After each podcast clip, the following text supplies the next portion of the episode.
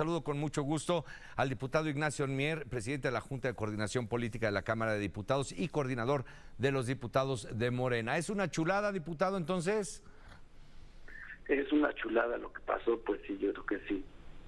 Así lo, así lo considera, pues lo saludo con mucho gusto a nombre de Joaquín López Dóriga y gracias por aceptar esta comunicación. Esta es una voz que me parece viene de años, ¿no? Quieren quitarle dinero a los partidos políticos, no hay quien diga que no quieren reducir el número de diputados, pues no hay quien diga que no.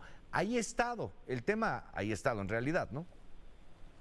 Así es, En el caso de nosotros, por congruencia, por consistencia política, lo comentaba hoy por la mañana y estuvo Maru, este, nosotros tenemos que garantizarle al pueblo de México que en nuestra agenda legislativa esté la reforma electoral y que ocupe un lugar importante sobresaliente dos aspectos Primero que todos queremos, todos, todos, yo creo que no hay nadie que esté en contra de que existe, que exista un organismo electoral responsable de organizar las elecciones y que a los mexicanos les garantice que va a haber legalidad, que va a haber certeza, que va a haber equidad entre los participantes, que va a haber la máxima transparencia y la máxima publicidad.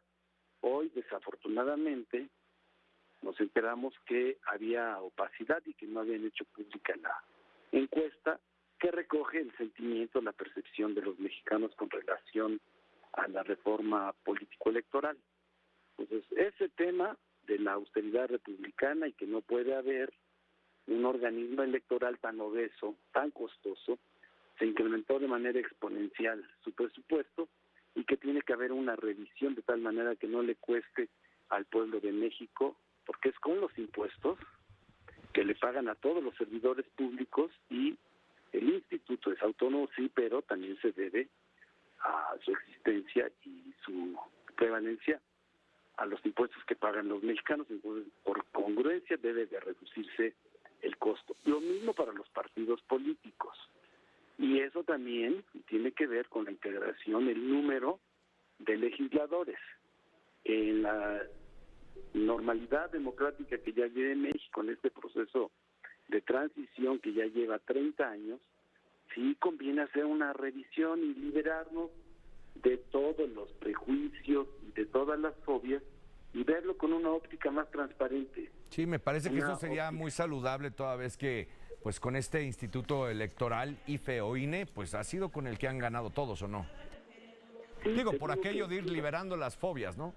No, es lo que les digo, nosotros no, si, nosotros nos dejáramos llevar por un pensamiento solo en beneficio del movimiento de Morena o de nuestra coalición, pues hay que seguir como estamos, no pasa nada.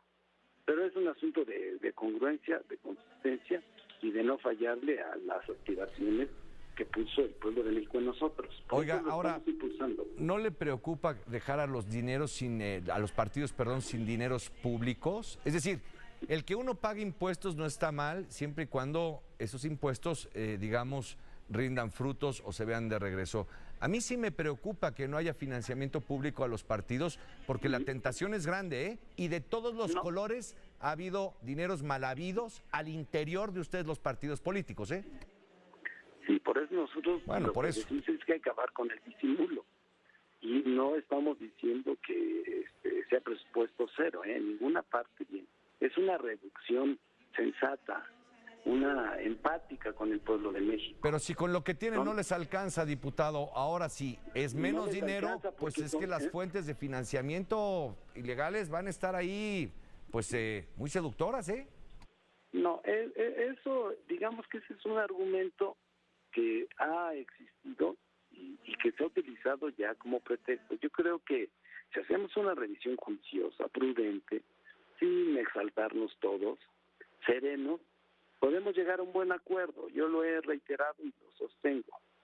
Fui promotor y encontré la anuencia por todos los grupos parlamentarios de que nos despojáramos de todos y crear un grupo plural representados todos los partidos políticos, son 42 diputados, 21 propietarios y sus suplentes, los que están analizando en sus méritos en sus médicos, despojados de toda la contaminación que puede haber en los medios, irnos a un análisis sereno y ver en qué podemos transitar y construir una, reforma que, sea y que deje satisfechos a todos. Ahora, diputado, cuénteme, ¿qué opinión le merecen los diputados plurinominales, su presencia y su función? Mira, yo creo que hay que ir al justo medio. En su momento, y creo que todavía debe de haber una representación proporcional para las minorías, para que sean representadas las minorías. Y en eso estamos trabajando.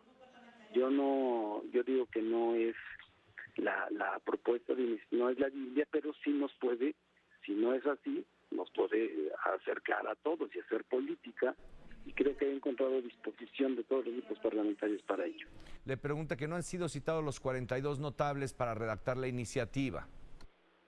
No, estaban analizando, les circuló un documento donde viene un resumen de las 107 iniciativas, 54 constitucionales, más las, o 54, perdón, de reformas a las leyes secundarias y 53 de reforma constitucional y las que se presentaron la semana pasada. Seguramente la próxima semana se estará reuniendo el grupo. Bien, diputado, le he escuchado Maru Rojas por algún tema de enlace. Este, ella sí la escuchó, usted, eh, usted no la puede escuchar allá. Ahora, diputado, para finalizar, en esta lógica, digamos, pues histórica y constitucional, los diputados son los representantes del pueblo. En esta nueva figura, pues, ¿qué tanto estaría eligiendo el pueblo entonces? El pueblo va a ejercer su derecho a votar y elegir a través de los candidatos a quien quiere que lo represente, en qué medida, en qué proporciones es lo que estamos construyendo este por lo que hace a la de representación proporcional y por lo que hace a los de mayoría. Ahora, para un proyecto tan grande, tan ambicioso, sin darle calificativos, pero tan grande y ambicioso, eh, ¿hay tiempo? ¿Hay tiempo teniendo de frente pues eh, bueno, el 23 tiene su, complicación, pero el 24, ¿qué le digo? Eh?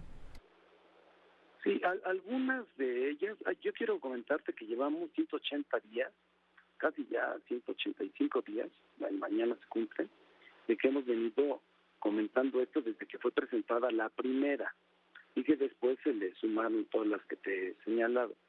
Que estamos, este, creo, en tiempo, yo creo que en el horizonte que nos hemos propuesto, podemos estar pensando en que algún proyecto de reforma debe de estar durante el mes de noviembre.